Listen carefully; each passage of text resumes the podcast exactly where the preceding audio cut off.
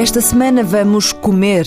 Não é para encher o bandulho, mas para descobrir algumas dicas para quem quer alimentar-se bem e melhorar a performance nas corridas. Saltamos ainda às fogueiras, é já a 34 edição da Corrida das Fogueiras em Peniche.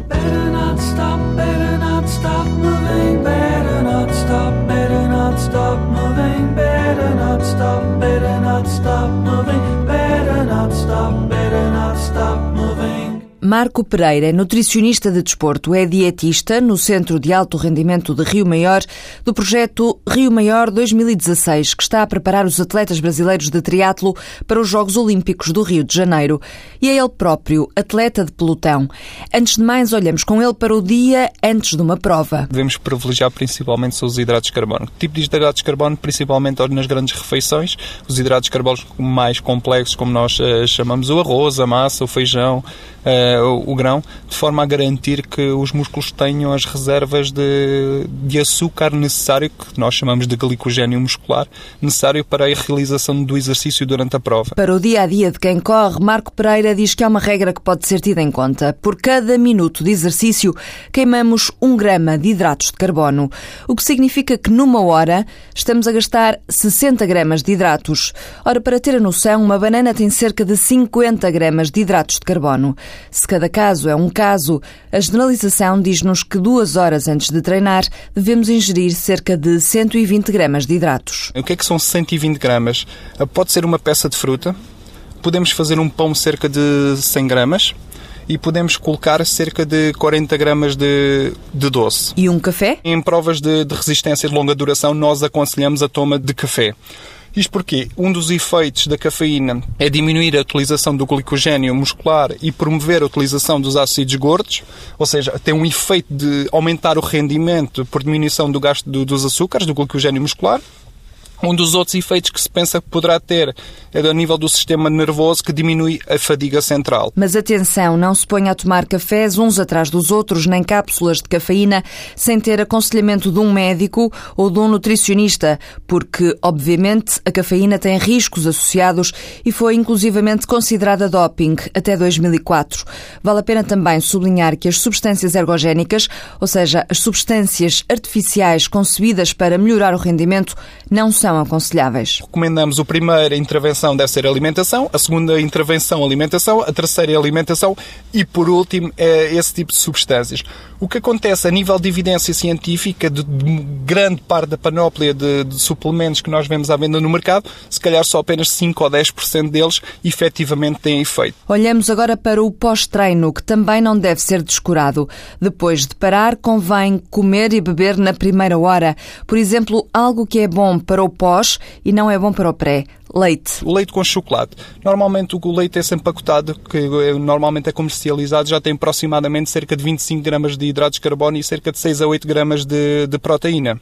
Se eu lhe juntar, vamos imaginar, umas bolachas, um pão com queijo fresco e um doce, eu já sei, já posso garantir que cerca de 60 gramas de hidratos de carbono, já tem a parte da proteína que deve mais ou menos ser entre 20 a 30 gramas de, de proteína e depois, muito importante, que é a reposição de água e a reposição de eletrólitos. Que quantidade de água é que nós devemos beber depois do treino?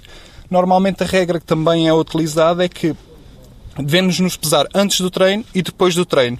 E o peso perdido devemos multiplicar por 1.5 e beber essa quantidade de água. Um exemplo, se eu antes do treino e no pós-treino eu perdi cerca de 2 kg, eu a multiplicar 2 kg vezes 1.5, ou seja, tenho que ingerir cerca de 3 litros de água no pós-treino. Ir bebendo muita água depois do treino ou depois da prova é essencial. Falta ainda dar um conselho àquelas pessoas que começaram a correr para perder peso. Cortar com os hidratos de carbono para emagrecer não é boa ideia. Estas dietas com restrição de hidratos de carbono são dietas que nós denominamos cetogénicas, ou seja, que são dietas em que há formação de corpos cetónicos, que é a produção de energia que material não é hidrato de carbono. O que acontece quando nós fazemos este tipo de dietas é que o corpo necessita de açúcar.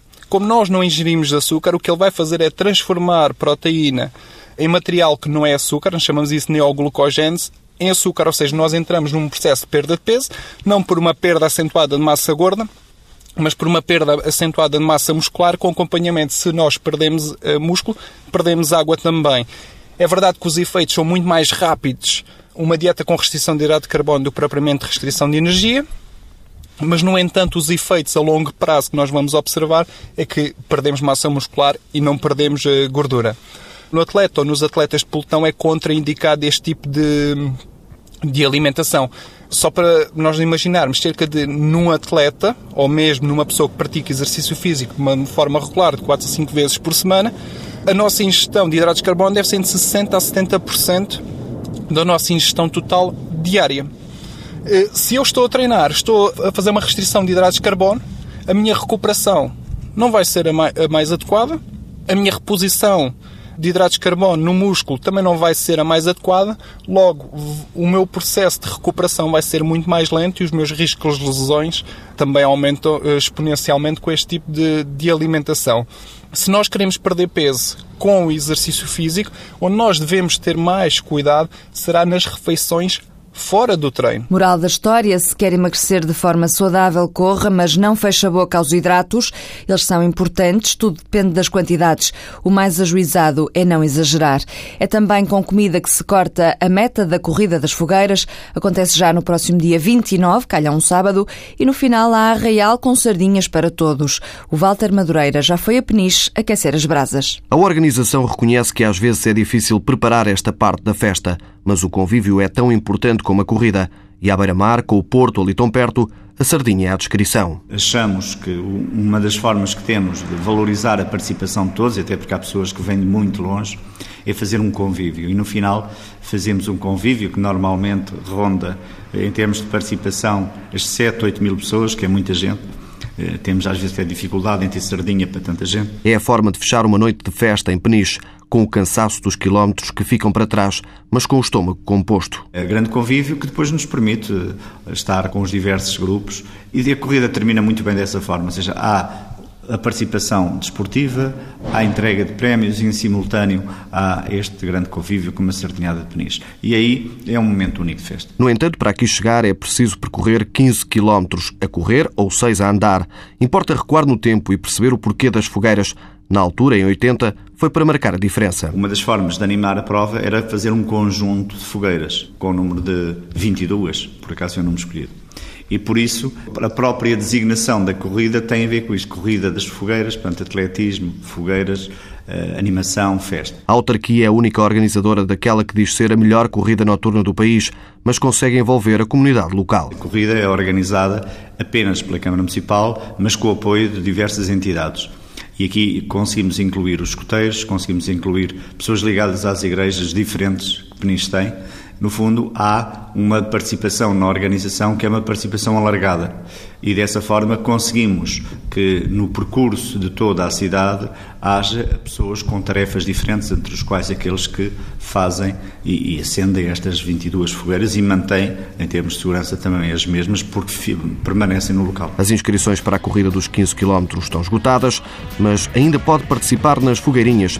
A partida e chegada é na Ribeira Antiga. Depois disto, já só apetece dizer que para chegar mais depressa às sardinhas, vamos correr faster. Janelle Monet. Boa semana, boas corridas.